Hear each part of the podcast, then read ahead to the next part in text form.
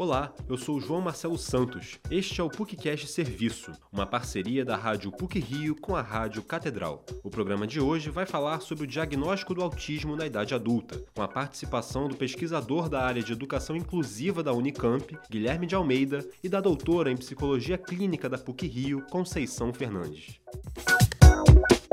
O autismo, ou transtorno do espectro autista, é uma condição neurológica caracterizada por desenvolvimento atípico, manifestações comportamentais peculiares, déficits na comunicação e na interação e comportamentos repetitivos. Na maioria dos casos, é diagnosticado cedo, ainda na infância, mas também pode ser descoberto na idade adulta. Nesse último caso, a pessoa pode passar anos sem saber que convive com o TEA, em casos de manifestações pouco evidentes. Muitos adultos que demoraram a ser diagnosticados com o transtorno acreditaram por muito tempo que eram apenas pessoas diferentes ou tímidas. Um caminho comum para esse tipo de diagnóstico é que pais de filhos autistas, após pesquisarem sobre a condição da criança, notem semelhanças consigo mesmo e busquem ajuda profissional. Pesquisador da área de educação inclusiva na Unicamp, Guilherme de Almeida foi diagnosticado tardiamente com o transtorno do espectro autista, aos 37 anos. Ele esclarece algumas particularidades dessa condição com base na sua experiência.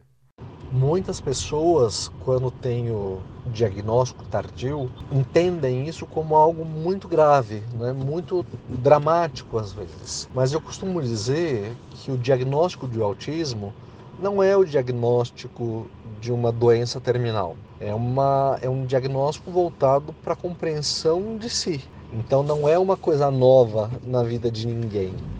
É uma coisa, ser autista é uma coisa que você tem desde o nascimento, é uma condição que você tem desde o nascimento e que vai te acompanhar até a idade adulta, até quando você for idoso, né? Guilherme desenvolveu um projeto na Unicamp para ampliar o acolhimento, o auxílio e o acesso à educação para pessoas autistas. Ele dá detalhes sobre as motivações que o levaram a tomar essa iniciativa. Eu fundei o Coletivo Autista em julho de 2021 e fui seu coordenador até julho de 2022. O Coletivo Autista da Unicamp não nasceu de uma vontade, mas nasceu de uma necessidade.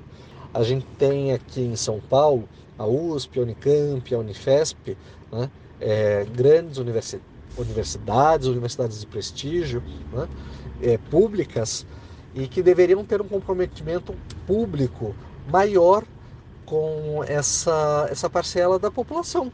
Por conta de estereótipos socialmente construídos, alguns traços do transtorno do espectro autista passam despercebidos por algumas pessoas. Para muitos, o indivíduo com esta condição tem limitações sociais sempre muito claras, como comportamentos mais reclusos, dificuldades nas interações sociais e gestos repetitivos. É importante destacar que o autismo se manifesta de forma mais ou menos acentuada nos indivíduos. Aqueles com traços pouco evidentes podem demorar ainda mais para receber o diagnóstico. É comum também crianças serem diagnosticadas com outras condições, como TDAH, o transtorno do déficit de atenção e hiperatividade e problemas de percepção sensorial. Isso pode mascarar inicialmente sinais do autismo. Muitos indivíduos adultos que receberam o diagnóstico tardiamente cresceram sem saber os motivos claros de alguns comportamentos ou hábitos que possuíam. A angústia da pessoa durante esse período torna mais evidente a necessidade de atendimentos acessíveis e de qualidade. A doutora em psicologia clínica da PUC-Rio, Conceição Fernandes, atenta para as consequências do diagnóstico tardio do autismo. O diagnóstico tardio ele pode gerar justamente isso. Às vezes você não conseguiu fechar o diagnóstico, aí você vai tendo vários outros problemas funcionais por conta de um, um diagnóstico primário de TEG, mas que vai gerando um toque, uma ansiedade, depressão, e outros quadros, transtornos de aprendizagem, que às vezes tem questões de ansiedade, de, de TDAH e tudo mais. O transtorno do espectro autista é uma condição que acompanha a pessoa pelo resto da vida. As manifestações clínicas, no entanto, podem mudar ao longo do tempo, em caso, por exemplo, de diagnóstico precoce na infância. Essa intervenção desempenha um papel protetivo para o desenvolvimento da pessoa, por outro lado, o diagnóstico tardio pode representar uma oportunidade de compreender melhor as dificuldades individuais e impulsionar o processo de autoconhecimento. Esse programa teve produção e edição sonora de João Marcelo Santos, com edição e supervisão do professor Célio Campos. Lembramos que a Rádio PUC faz parte do Comunicar, que é coordenado pela professora Cristina Bravo. Voltamos na próxima sexta-feira. Até lá!